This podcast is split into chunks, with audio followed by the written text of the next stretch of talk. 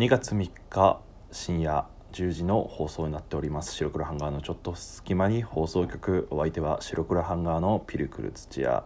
えーでございます。この番組は寝る前の数分間やスマートフォンをいじってる時間など皆さんの寝る前にあるちょっとした隙間時間に僕らのたわいもない会話を聞いていただこうというラジオ番組になっております。ぜひ寝る前の数分間や、えー何か作業をしている際の作業 BGM として聞いていただけたらなと思います。よろしくお願いいたします。はい。ということで、えー2月3日ですね。まあちょっと最近あのー放送の方がねえーちょっとかなんか頻度が落ちてきてるんじゃないかと何をしてるんだっていう感じなんですけれども申し訳ございませんちょっ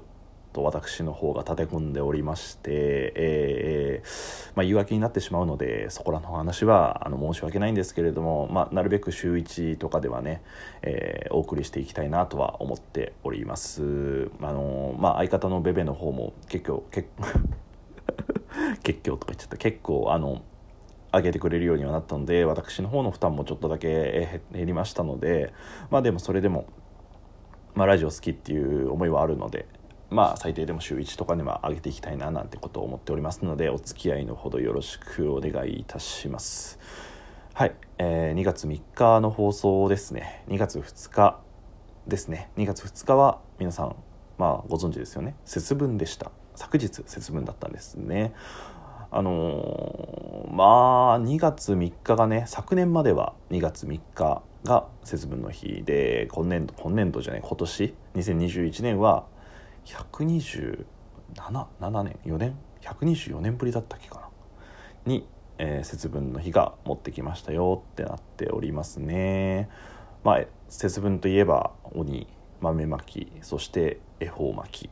ていう感じになっておりまして、あのー私の方も、まあ、自粛期間ではあるんですけれどもちょっとまあやっぱ食べなければ死んでしまうので、えー、と買い物をコンビニとかでスーパーで、まあ、買って食べるんですけれどもやっぱり2月2日節分っていうことで恵方巻き食べたいなっていうことであの、まあ、スーパーに買いに行ったんですけれども何でしょうねやっぱりあの考えることは一緒なのかそれとも2月2日が節分というこの特別なムーブにあやかりたい人が大勢いるのかあのなぜかお寿司コーナーが全滅してましたと。えー、恵方巻きがもう全くなかったですよ。しゃあないです近くのスーパーでないんだったらせっかくだからコンビニ買おうコンビニで買おうっていう、まあ、私みたいなねそのミーハー野郎がたくさんいたんでしょうねえコンビニファミリーマートですよ行きましたであのやっぱコンビニっていうのは、まあ、クリスマスの時もそうですけれどもあのクリスマスケーキのコーナーがちょっと用意されてたりとかハロウィンコーナーが用意されてたりとかするように、まあ、2月2日節分なんであの恵方巻きコーナーがちゃんと用意されていたんですよ。ですけどまあここまで流れはわかるでしょうと。全滅でしたと。であのまあ今日僕昼飯をねコンビニでいつも買ってるんですけれどもあの行ったら2月2日が節分だっていうのになぜか恵方巻きがてか恵方巻きコーナーがございまして2月3日でも恵方巻きが食べられるっていう2月2日になくて2月3日にあるっていう業者さんも2月3日が節分だっていうことが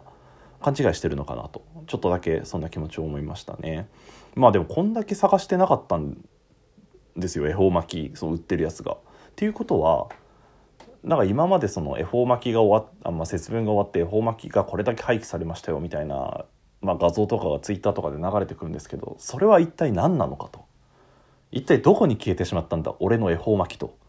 それはすごくなんか思いましたね、まあ、でも今回はその2月2日が節分っていう特別なまあなんかオリンピックじゃないですけどオリンピック4年に1回ですけど今回は124年ぶりに1回なのでなんかそこでこう特別な気持ちを持った、まあ、確かに僕も、まあ、一人暮らし長いですけれどもあ久々に恵方巻き食べようかなって思ったのが今年がなんなら初めてぐらいなんで、まあ、スーパーのねアルバイトしてる時にはその余った恵方巻きもらったりとかしてたんですけれども今回はその初めて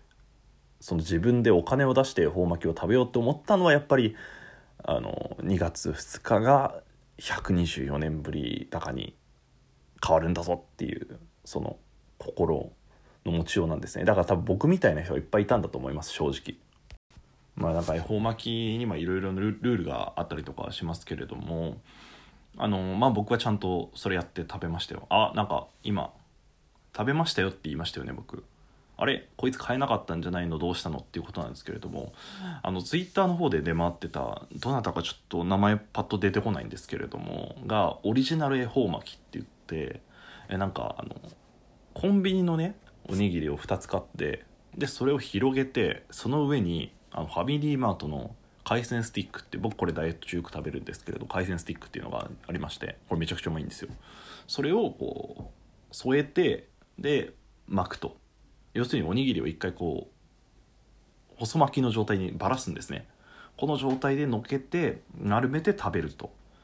あのこういうことをしして、まあ、なんちゃって恵方巻きじゃないですけど恵方巻き食べさせていただきまして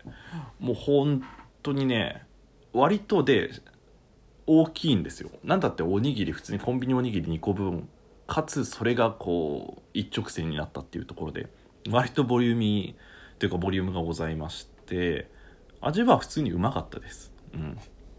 でコンビニおにぎり2個分なんで結構腹いっぱいになったですなったですとか言っちゃった。まあ今日ねまあもしかしたらまだセーフかもしれないんで恵方巻き食べたいよっていう方は是非この方法を試してみてはいかがでしょうか。はい。ちなみになんですけれどもまあ今ついでこの恵方巻きトークになってしまったんで、まあ、恵方巻きにもいろいろルールがあるじゃないですか。例えばなんか食べてる間にあの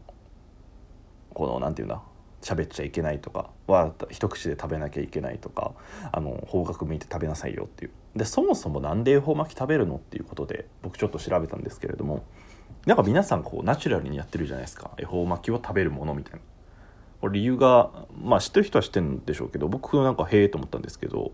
え、陰陽道でその年の福徳を司る年神様がおる方向恵方にまあそれが恵方だと。恵方に向かってことを行えば何事も吉とされてきましたと。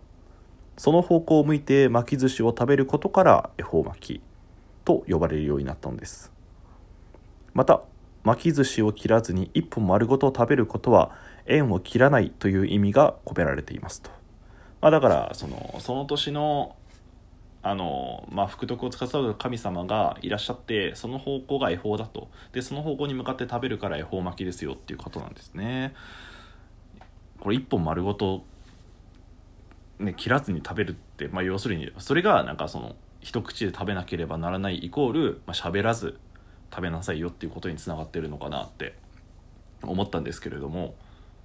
僕あのバリバリ髪切ってましたね。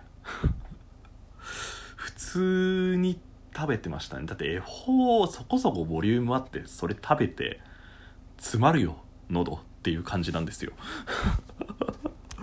なんか普通に食べちゃったななんてことを思いましたね。うん。まあ節分その恵方巻きだから今回今年の方角が、えー、確か南南東だったかな？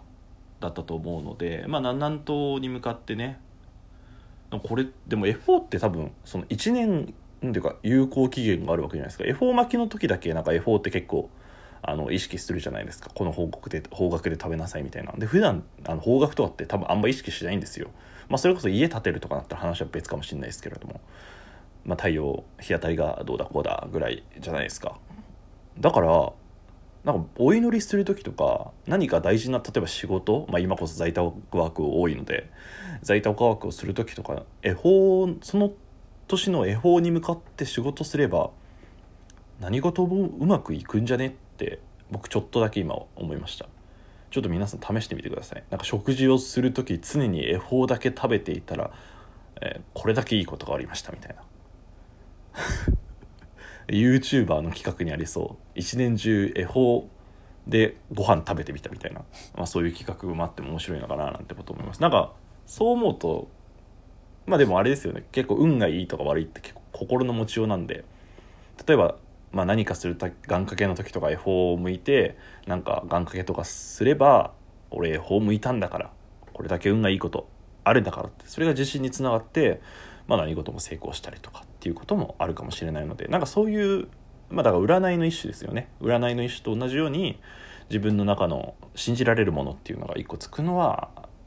その一つとして恵方を使うのはありなんじゃないかななんてことを今思いました。皆さんの運気が上がることを祈っております。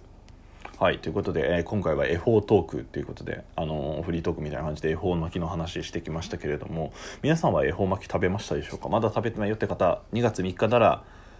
まだセーフだと思うのでぜひあの恵方に向かってね南南東ですので食べてみてください。はい。っていう僕の恵方巻き食べてるトークでした。食べられなかった方はあのぜひ僕と一緒に僕と一緒にっていうか僕と同じようにあのコンビニのおにぎり改造して恵方巻き作りましょう。はい。以上お相手は白黒ハンガーのピルク土屋でした。じゃあねいやどうなのこれは。